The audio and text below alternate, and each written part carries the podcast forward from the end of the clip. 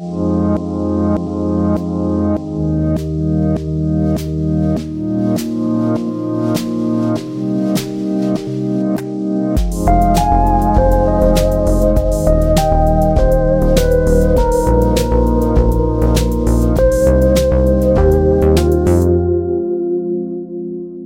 on a trois enfants, l'organisation et la logistique font partie du quotidien. Je me souviens, quand mes enfants étaient plus jeunes, de la préparation de nos départs en vacances. Je m'assurais qu'il ne leur manquait rien, du livre préféré à l'inséparable doudou et des paires de chaussures au pull en cas d'un petit coup de frais. J'avais aussi un sac que mon mari appelait avec humour Maman Bobo, dans lequel on pouvait trouver tout pour soigner en effet les petits bobos, mais aussi assurer une première nuit pour chacun si nos bagages étaient perdus ou que nous étions retardés sur la route des vacances. Pour certains, la logistique et l'organisation, c'est un métier. Ils assurent au quotidien l'acheminement et la distribution de colis de survie à ceux qui ont été déplacés de chez eux et se retrouvent sans rien. Je suis Sophie Baquer et vous écoutez un nouvel épisode de Cliché, un podcast de la Croix-Rouge française et de Louis Média. Vous allez entendre les témoignages de personnes migrantes, leur vécu, leur parcours, leur combat au cœur de la crise ukrainienne. Tous les jours, des volontaires et des salariés de la Croix-Rouge française, dont vous entendrez les témoignages, sont présents pour les accueillir, les accompagner, les soutenir, les orienter. Dans cet épisode, nous découvrons l'histoire de Maria Paola Panacciuli. Habituée à intervenir auprès des populations déplacées, elle travaille aujourd'hui en Ukraine auprès de la Fédération internationale de la Croix-Rouge pour apporter tout le soutien logistique dont les populations déplacées dans différentes régions ont besoin.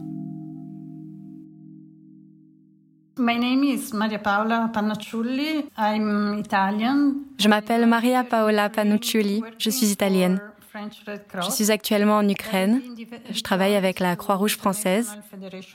Mais j'ai été envoyée en tant que coordinatrice de réponse rapide sur terrain pour la Fédération internationale de la Croix-Rouge.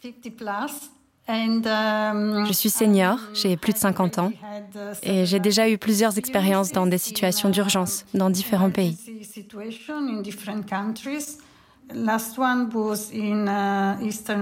La dernière fois, c'était au Soudan oriental, en réponse à la crise des réfugiés éthiopiens qui traversent la frontière et arrivent au Soudan.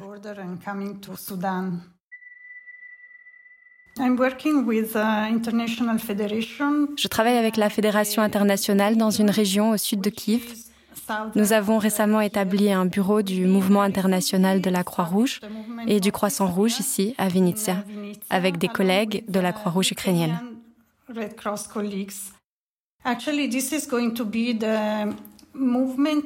En fait, ça va être le bureau du mouvement où la Fédération de la Croix-Rouge locale et d'autres Croix-Rouges internationales, on travaille ensemble, vont soutenir la société nationale.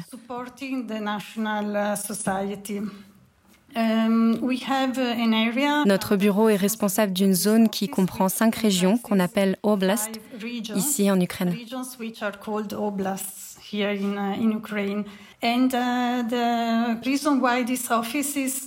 Ce bureau est là pour soutenir la réponse de la société nationale à la crise et coordonner tous les autres acteurs de la Croix-Rouge qui sont dans la zone avec euh, les cinq branches de la Croix-Rouge dans les cinq oblasts. and with the five uh, branches of the Red Cross in the, in the five oblasts. The, the field in which the Red Cross uh, is active and it has been active a lot. Là où la Croix-Rouge est active et elle a été très active depuis le début du conflit, c'est avant tout dans le fait de fournir une aide humanitaire de première nécessité aux gens qui sont forcés de quitter leur foyer et qui sont déplacés à l'intérieur du pays.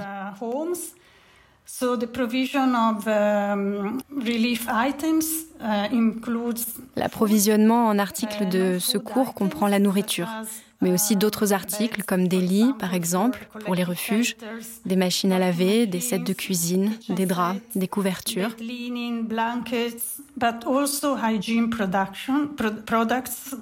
Mais également des produits hygiéniques comme du savon, du dentifrice, du détergent pour les refuges et tout ce dont les gens ont désespérément besoin. Parce qu'ils ont évidemment dû tout laisser derrière eux et que la plupart vivent maintenant dans des refuges. Donc dans des endroits qui ont dû être adaptés pour accueillir un grand nombre de personnes, mais ils ne sont pas vraiment bien équipés pour un phénomène de telle ampleur.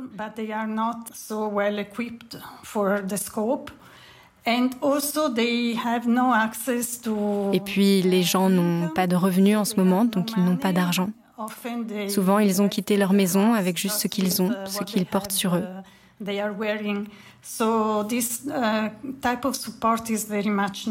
Donc ce genre de soutien est vraiment nécessaire. En plus, les besoins en matière de santé sont énormes et il y a une énorme pression sur les établissements de santé à cause du grand nombre de gens qui sont partis vers l'Ukraine de l'Ouest pour tenter de trouver une zone plus tranquille et des conditions de vie plus sûres.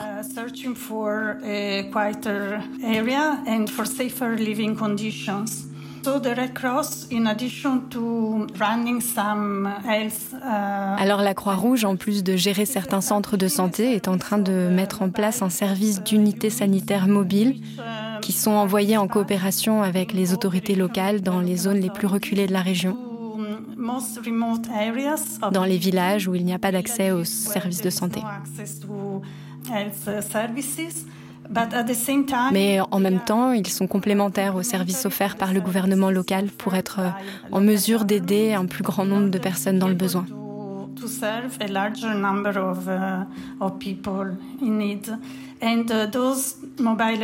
Et ces unités mobiles, en plus de fournir des services médicaux, fournissent aussi un soutien psychosocial et c'est vraiment nécessaire en ce moment précis.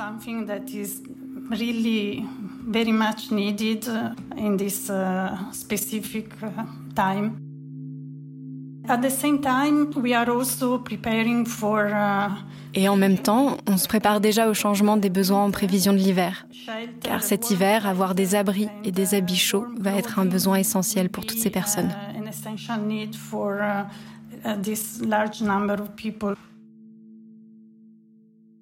The French Red Cross has been developing a campaign in France la Croix-Rouge française a développé une campagne en France pour collecter des fonds pour cette urgence. Et ils ont déjà contribué à la réponse de différentes manières, en contribuant à l'appel d'urgence qui a été lancé par la Fédération internationale des sociétés de la Croix-Rouge et du Croissant-Rouge, peu après le début du conflit, et en fournissant et en envoyant un grand nombre de kits, de colis, avec des produits qui vont aider les personnes déplacées à l'intérieur du pays.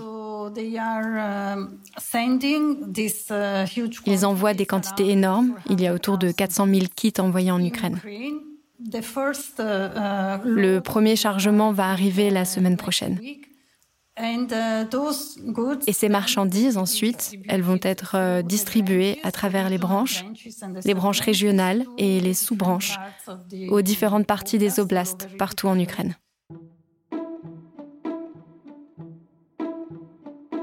I arrived in uh, Ukraine almost uh, a month ago uh, Je suis arrivée en Ukraine il y a presque un mois, après un long voyage. Je suis d'abord allée à Paris où j'ai eu plusieurs briefings par la Croix-Rouge française, dont un sur la sécurité. Et puis de là, je suis partie pour Varsovie, puis Lublin, puis Lviv et ensuite Kiev. Uh, Et ça a pris pas mal de temps, plusieurs jours je dirais, mais c'était le seul moyen d'arriver à Kiev. Parce que maintenant, il n'y a plus aucun vol. Uh, Et donc depuis l'étranger, j'ai dû me déplacer en voiture. Uh, Et pour des raisons de sécurité, on ne peut pas voyager à la tombée de la nuit, après le coucher du soleil. Um, donc j'ai fini par arriver à Kiev et là, de nouveau, j'ai été briefée. J'ai rencontré mes collègues parce que Kiev est le siège social. J'ai aussi rencontré les collègues au siège de la Société de la Croix-Rouge ukrainienne. Et c'était super parce que j'avais suivi ce qu'ils faisaient, même quand j'étais encore en Italie.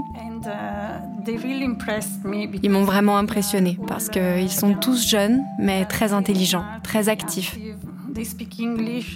Ils parlent anglais et le rôle qu'ils ont joué depuis le début du conflit et ce que la société nationale a pu faire, surtout dans les zones à l'Est où le conflit est très violent, c'est vraiment fabuleux.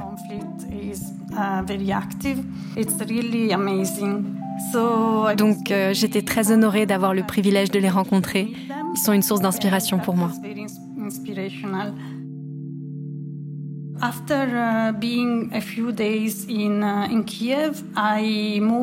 Donc après avoir passé quelques jours à Kiev, je suis partie pour ma destination finale, Vinitsa, où je suis aujourd'hui.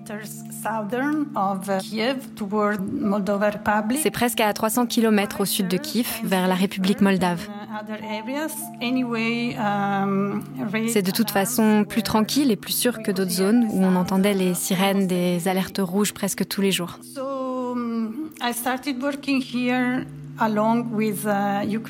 C'est de toute façon plus tranquille et plus sûr que d'autres zones où on entendait les sirènes des alertes rouges presque tous les jours.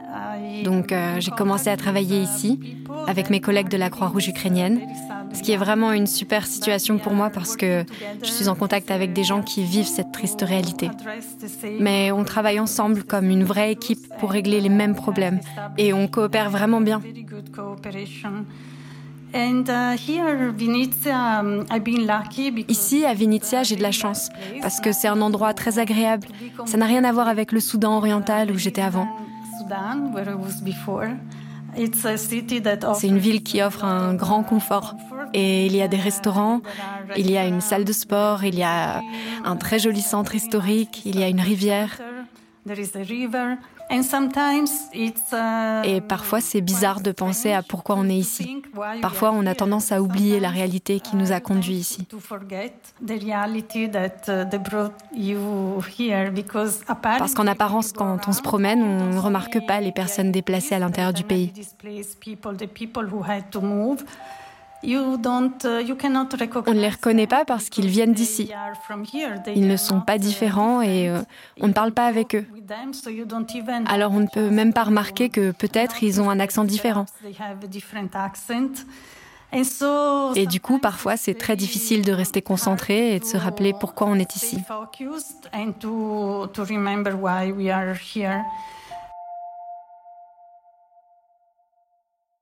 I have also the chance, and uh, I was lucky enough to be able to go uh, in the field. J'ai eu la chance de pouvoir aller sur le terrain et de visiter les différentes branches où nous travaillons. Il y a une situation qui m'a vraiment marquée et j'arrête pas d'y penser. J'ai rencontré une famille dans un village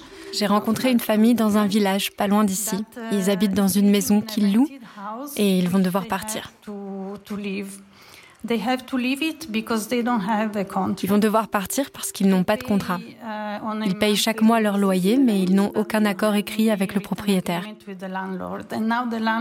Et maintenant, le proprio a décidé de vendre la maison. Alors ils vont être à nouveau déplacés vers un autre endroit qu'ils ne connaissent pas. Ils ne savent pas où aller, ils ne savent pas où déménager, ils ne savent pas où ils doivent s'installer, parce qu'en fait, ils ne peuvent faire aucun plan. Leur plan, c'est de pouvoir rentrer chez eux, mais ce n'est pas possible pour le moment. Et du coup, c'est à nouveau pour eux un traumatisme supplémentaire parce qu'ils vont devoir tout changer, tout ce qui fait leur vie. Et ils ont un bébé. Donc ils ont besoin d'être euh, dans un endroit confortable et calme. Et c'est vraiment triste de voir qu'ils doivent bouger encore et encore et encore, sans aucune certitude quant à l'avenir, sans aucune possibilité d'avoir une vie normale, sans aucune chance de gagner leur vie. Et ils nous ont accueillis. Ils ont été très gentils avec nous, comme s'ils recevaient des invités très heureux de parler. Mais vraiment, quand je pense à eux, je, je ne sais pas où ils trouvent la force qu'ils ont de continuer à vivre et croire en l'avenir.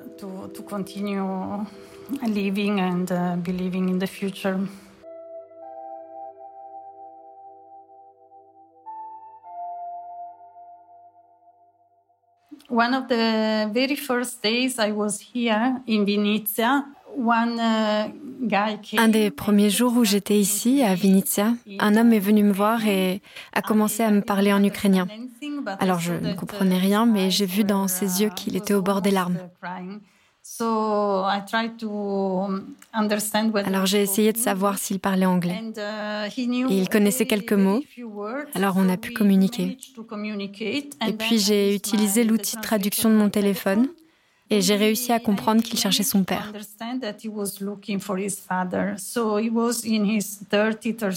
Il avait 30, 35 ans.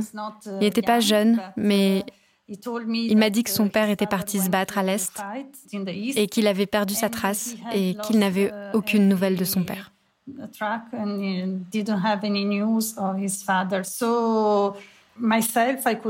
Moi, je ne pouvais rien faire. Je ne pouvais même pas bien communiquer avec lui. Mais à la Croix-Rouge, on a un département qui s'appelle le rétablissement des liens familiaux qui aide à reconnecter les gens qui ont perdu contact avec leur famille.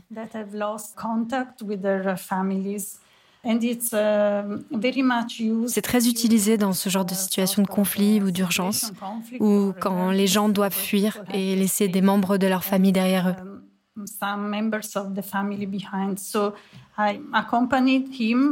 Alors je l'ai accompagné à la branche locale où ils ont pris son contact et des renseignements. Uh, et je suis sûre qu'ils s'occupent de cette affaire et j'espère qu'ils pourront faire quelque chose pour lui. Trouver au moins une information sur son père. Uh, cette situation aussi, cette rencontre, ça m'a laissé un sentiment de tristesse. Je me suis demandé combien de personnes sont dans la même situation? Combien de gens ont perdu contact avec leur grand-père, par exemple, ou leur petit copain qui est parti se battre? On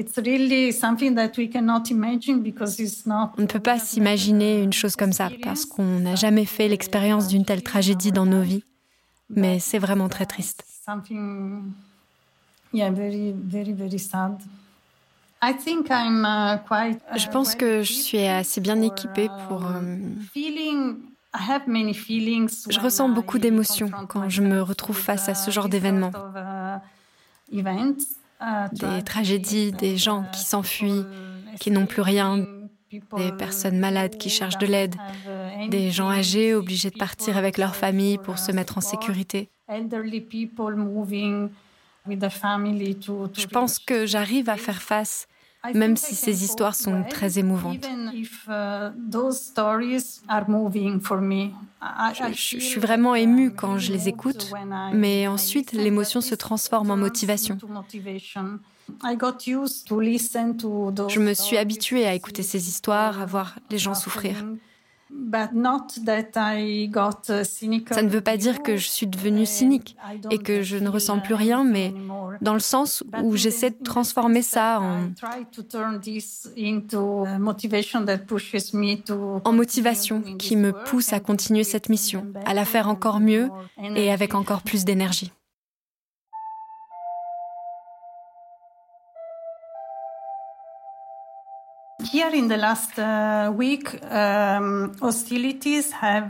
Ici, la semaine dernière, les combats se sont intensifiés.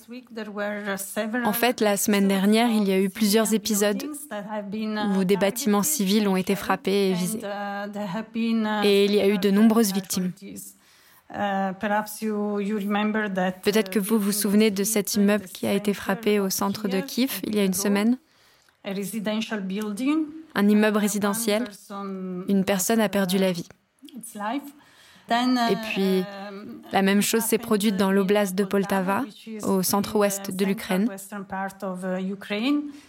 Un centre commercial où les gens passaient leur temps sans imaginer qu'une chose pareille pourrait arriver. 20 personnes ont été tuées dans cette attaque. Il y a eu une attaque à Odessa il y a quelques jours, un bâtiment civil, un bâtiment résidentiel qui a été frappé à nouveau. Environ 20 personnes ont perdu la vie. Donc la situation devient vraiment plus tendue. Mais ici, jusqu'à maintenant, ça semble assez sûr. Euh, uh, Moi, j'ai pas peur de cette situation, uh, mais je sais très bien que dans une zone où il y a un conflit, tout peut arriver. Uh, même ce qu'on n'attend pas ou qu'on ne veut pas voir arriver. J'ai pas peur du tout, mais je suis consciente de la situation et je garde mes oreilles et mes yeux grands ouverts. Et bien sûr, je respecte toutes les règles de sécurité qu'on m'a apprises. Et j'essaie aussi de suivre la situation en permanence pour être au courant de ce qui se passe autour de moi.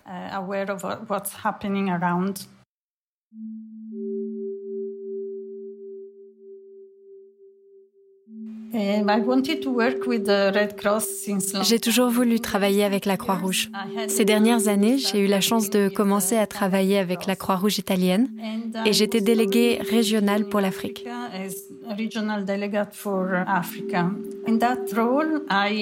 En tant que telle, j'ai beaucoup voyagé et j'ai rencontré beaucoup de sociétés nationales différentes en Afrique qui m'ont à chaque fois accueilli comme si on était une famille.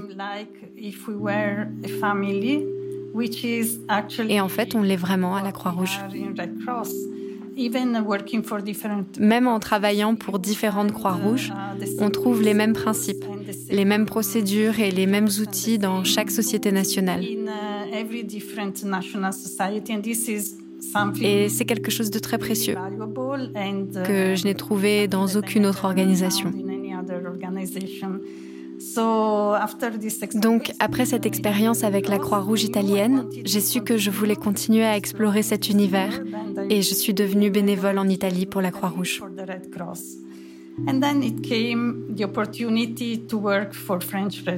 Et puis l'opportunité de travailler pour la Croix-Rouge française s'est présentée. Ils ont ouvert une liste de personnel de réponse rapide à envoyer en urgence, principalement en Ukraine mais aussi partout où la fédération en avait besoin. Et donc je suis ici. Voilà l'histoire. Et j'espère que je pourrai continuer à travailler pour la Croix-Rouge parce que j'y crois vraiment et c'est vraiment fabuleux. La fédération est une organisation, un réseau de 192 Croix-Rouges différentes. Elle s'est étendue au monde entier.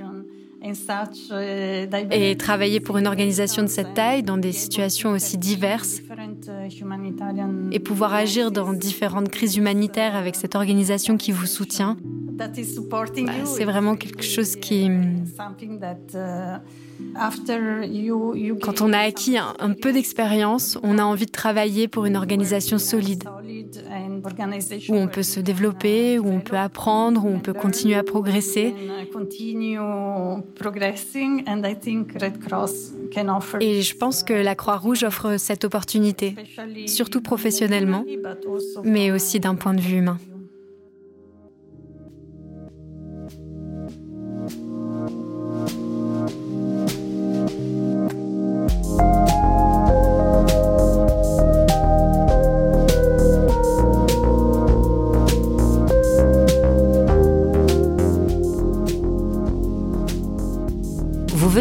Cliché, un podcast produit par la Croix-Rouge française et Louis Média. Bénédicte Gilles a fait le montage de cet épisode, Nicolas Vert en a fait la réalisation et le mixage, Marine Kéméré en a composé la musique. Manon Eugel a réalisé l'interview de Maria Paola Panaccioli, qui a été traduite de l'anglais par Amélie Vrela et doublée par Chloé Aloma. Elsa Berthaud a aidé à la production. L'illustration est de Lucie Barthe de Jean. Cet épisode a été enregistré au studio La Fugitive à Paris. Dans le prochain épisode, vous entendrez Charline Vincent. Elle est infirmière à la Croix-Rouge française et coordonne le dispositif de santé mis en place dans le cadre du projet d'accueil des réfugiés ukrainiens, Porte de Versailles à Paris. Vous pouvez retrouver tous les épisodes de Clichés sur les sites de la Croix-Rouge française et de Louis Média et sur toutes vos applications de podcast préférées. Pour en savoir plus sur les actions de la Croix-Rouge française, rendez-vous sur le site croix-rouge.fr. À très vite